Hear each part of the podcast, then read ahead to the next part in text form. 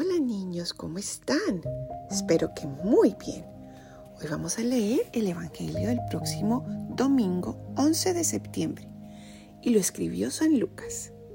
Y dice así, en aquel tiempo solían acercarse a Jesús todos los publicanos y los pecadores a escucharlo. Y los fariseos y los escribas murmuraban diciendo, Ah, ese acoge a los pecadores y come con ellos. Jesús les dijo esta parábola. ¿Quién de vosotros, que tiene cien ovejas y pierde una de ellas, no deja las noventa y nueve en el desierto y va tras la descarriada hasta que la encuentra? Y cuando la encuentra, se la carga sobre los hombros muy contento.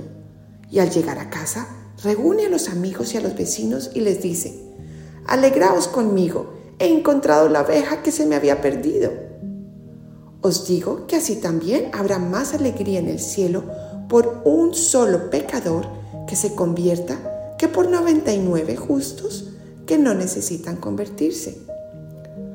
¿O qué mujer que tiene 10 monedas, si se le pierde una, no enciende una lámpara y barre la casa y busca con cuidado hasta que la encuentra?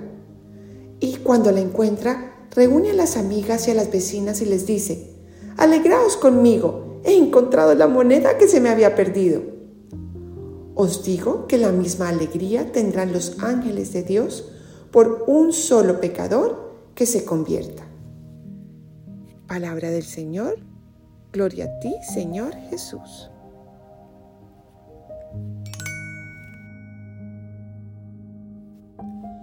Ven Espíritu Santo e ilumínanos para decirnos lo que nos quieres enseñar con este Evangelio. Niños, ¿ustedes saben que cada uno de ustedes son únicos para Jesús? Nunca nadie ha existido ni volverá a existir tal cual como ustedes. Dios los hizo únicos y hermosos y cada uno tiene una gran misión que nadie más puede hacer sino ustedes. Es por eso que con esta parábola Jesús nos quiere enseñar lo importante que somos para Él. Casi que fuéramos los únicos que existiéramos y Él hubiera muerto por cada uno de nosotros.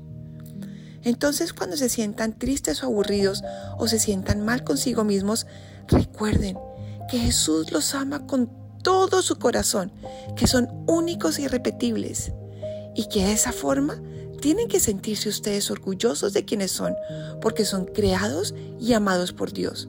Y nunca nadie, nadie les podrá quitar ese título de hijos de Dios.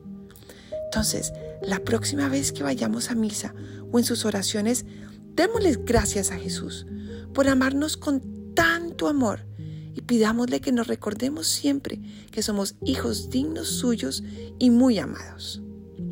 Bueno niños, los felicito por ser tan amados y gracias por escuchar este mensaje. Les mando un gran abrazo y los quiero mucho.